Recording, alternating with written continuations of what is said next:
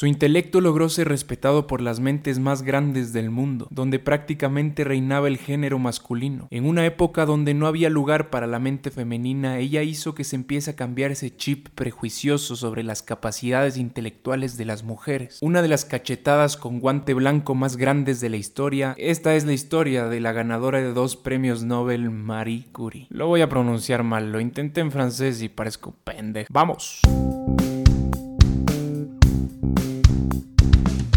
María Slodowska, así le pusieron sus papitos. Nació en Varsovia, Polonia en 1867. Fue la última hija de una pareja de maestros, pero la familia se quebró cuando su madre y una de sus hermanas murieron por complicaciones de salud. Su papá se puso al hombro la familia y se dedicó de lleno a la educación de sus hijos. Un precioso. Marie se graduó con las mejores calificaciones de su instituto, pero inclusive con esa validación no podía ingresar a la universidad solo por el hecho de ser mujer. No quiso quedarse sin una educación superior, así que acompañada de su hermana ingresaron a una universidad clandestina que sí aceptaba mujeres, lo que es romper las reglas. Aquí te das cuenta que no siempre lo legal es lo correcto y que a veces lo ilegal es simplemente algo mal concebido. No digo que cometan crímenes, pero no dejen de cuestionarse. Se convirtió en tutora de otros estudiantes y ahorró su dinero para irse a Francia a seguir sus estudios. En París sí la dejaban estudiar en universidades importantes. Entró a la Universidad de París, pero casi no tenía dinero, se desmayaba del cansancio y a veces vivía solo con pan y vino. Bueno, en algo que no ha cambiado tanto la vida universitaria. A pesar de esto, estudió física y matemáticas y fue la número uno entre todos los estudiantes. Ahí está la diferencia. Se quedó en París, pero mientras estudiaba magnetismo necesitaba un laboratorio y ahí fue cuando conoció a Pierre Curie, un físico francés con el cual no solo compartía el laboratorio, sino un gigante amor por la ciencia. Y entre ellos, pues se casaron y tuvieron dos hijas. Sí, de ahí vino su apellido. Marie se interesó en la radiación y comenzó a investigar al uranio, pero se dio cuenta de que algo no cuadraba. Pierre se interesó tanto en los avances de su esposa que inclusive renunció a su trabajo para dedicarse al 100% al proyecto de su amorcito. Y así ambos descubrieron dos nuevos elementos químicos. El polonio, un guiño de María a su natal Polonia, y el radio o radium, que significa rayo en latín. Ambos, con su colega Becquerel, el cual también investigaba la radiación de los elementos, presentaron y acuñaron por primera vez la palabra radioactivo. Tal fue el descubrimiento que en 1903 Marie Curie, Pierre Curie y Henri Becquerel recibieron el Premio Nobel de Física por sus avances en radiación, siendo Marie la primera mujer en la historia en recibirlo. A pesar de que Marie fue la mente maestra detrás del proyecto, su esposo recibió muchísimo más reconocimiento. ¡Wow! ¡Qué raro! Lo hicieron profesor de la Universidad de París y miembro de la Academia Francesa. Y no es su culpa, la culpa la tiene el vivir en una sociedad donde solo se venera la mente masculina. Pero su suerte daría un giro cuando solo tres años después un carruaje lo atropellaría en París. Murió al instante. Marie se hizo cargo de sus clases y se convirtió en la primera profesora de la Universidad de París. Se dice que se hacían unas filas gigantes para inscribirse en su clase. Allí finalizó el nuevo laboratorio que su esposo estaba construyendo antes de morir y tan solo cinco años después ganaría otro premio Nobel, pero esta vez de química. Con esto se convirtió en la primera persona en ganar dos premios Nobel. La primera persona, persona, persona, le cerró la boca a todos los hombres. Y aparte lo hizo en dos ramas distintas. Cuando estalló la Primera Guerra Mundial, Marie sabía la importancia de la radiación en la medicina, así que desarrolló unos vehículos equipados con rayos X para atender a soldados heridos en batalla. Así se hacía mucho más fácil limpiar heridas con restos de bala. Una pinche superheroína. Fue directora del Instituto de Radio de París y fundó el Instituto Curie. Todo esto décadas antes de siquiera poder votar. En 1927 los mejores físicos del mundo se reunieron en la prestigiosa conferencia Solvay en Bruselas. La única mujer fue Marie. Allí se hizo amiguita de Einstein e inclusive luego se descubrieron cartas que él le mandaba a ella admirando su trabajo e inteligencia. El final de Marie no fue tan bonito. En ese tiempo no se conocían los riesgos de estar tan expuesto a estos elementos. Lamentablemente la exposición constante a elementos radioactivos hizo que le dé un tipo de anemia a la cual la dejó ciega y luego la mató. La mató su propio tesoro. A lo que entregó su vida terminó con la de ella. La cosa es que su legado no solo queda en un ataúd cubierto de cobre por la intensa radiación de sus huesos. Su aporte individual fue uno de los más importantes de la historia. Aparte de revolucionar la química mundial, fue una piedra angular en cambiar la percepción sobre el aporte de las mujeres al conocimiento, una enseñanza que no solo influyó globalmente, sino también justo debajo de ella. Su hija ganaría luego un premio Nobel tal como su madre, mujer atrevida que utilizó su brillante y disciplinadamente para simplemente cambiar al mundo.